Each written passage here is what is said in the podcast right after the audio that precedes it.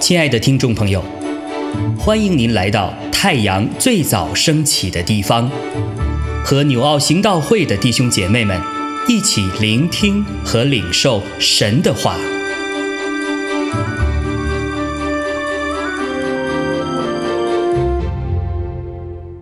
马可福音四章三十到四十一节，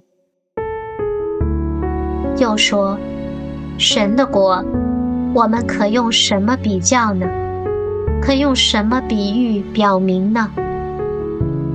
好像一粒芥菜种，种在地里的时候，虽比地上的白种都小，但种上以后就长起来，比各样的菜都大，又长出大枝来，甚至天上的飞鸟可以宿在他的荫下。耶稣用许多这样的比喻，照他们所能听的，对他们讲道。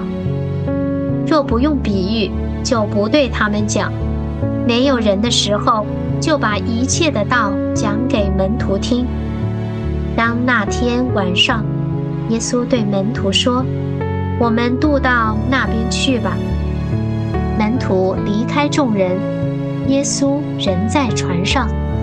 他们就把他一同带去，也有别的船和他同行。忽然起了暴风，波浪打入船内，甚至船要满了水。耶稣在船尾上枕着枕头睡觉，门徒叫醒了他，说：“夫子，我们丧命，你不顾吗？”耶稣醒了，斥责风。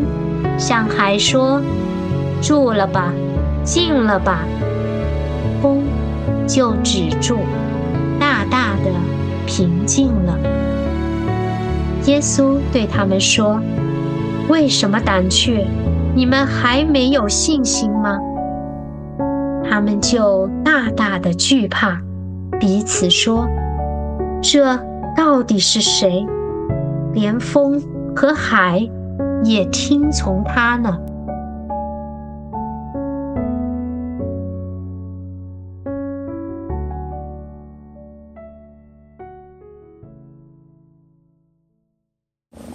亲爱的弟兄姐妹平安。今天我们 Q T 的这段经文，马可福音第四章三十到四十一节，一开头就说到了又说。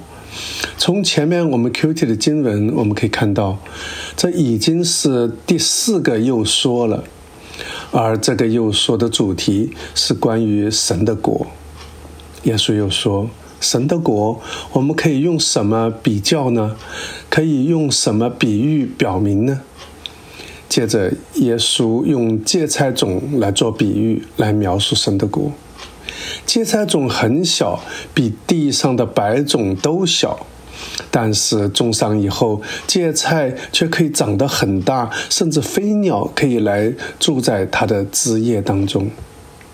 这实在是像神的国在人眼里的光景。开始让人看不上、看不起眼、微不足道，但是神的国充满生机、充满活力，最终会变得。昌盛强大。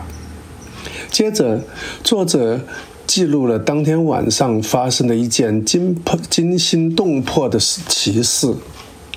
当晚，耶稣和门徒坐船要渡到海，实际上就是加利利湖的另一边。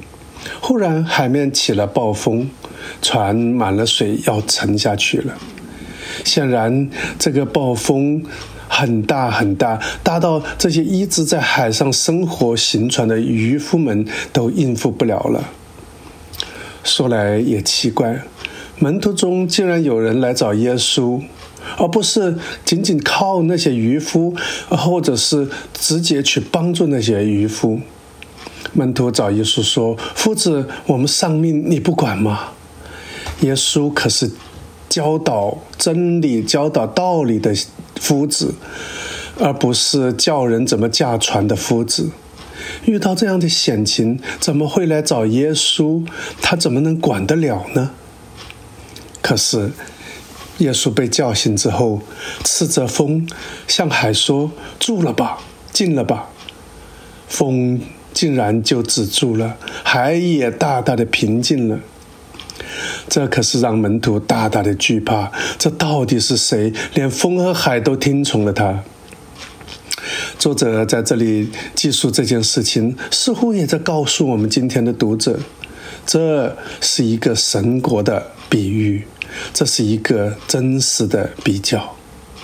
神的国就是神掌权的地方，有神掌权，这样平息风浪的奇事就会发生，就不稀奇。可是，这样充满生机、大有能力的神的国，与我有什么关系呢？神的国的能力，无疑是我们被没有办法完全能够理解的，更不要说掌控了。似乎我是处在一个被动的地位，属于被动的状态。神要做什么就做什么。可是，不可思议的是，圣经一再启示：如果我不自愿的欢迎神的国，不自愿的进入神的国，神的国的能力好像就不会向我彰显出来。圣经中不断的启示，神期待我们自愿的进入他的国，期待我们自愿的把我们生命的主权交给他。显然，当我们把自己生命的主权交给耶稣，让他掌管，就是自愿的进入神的国。如此，无论我们处境如何，尤其是当我们遇到自己应付不了的艰难困苦，遇到扛不住的风暴时，因为有神的掌管，我们就一定能够平息，就一定能够过去。愿主更多施恩怜悯帮助我们，阿门。亲爱的弟兄姐妹，透过今早牧者的分享，是否能够让您更多的明白神的心意，或是有什么感动和得着？欢迎订阅和分享我们的频道。让更多的人领受神的祝福，愿神赐福大家。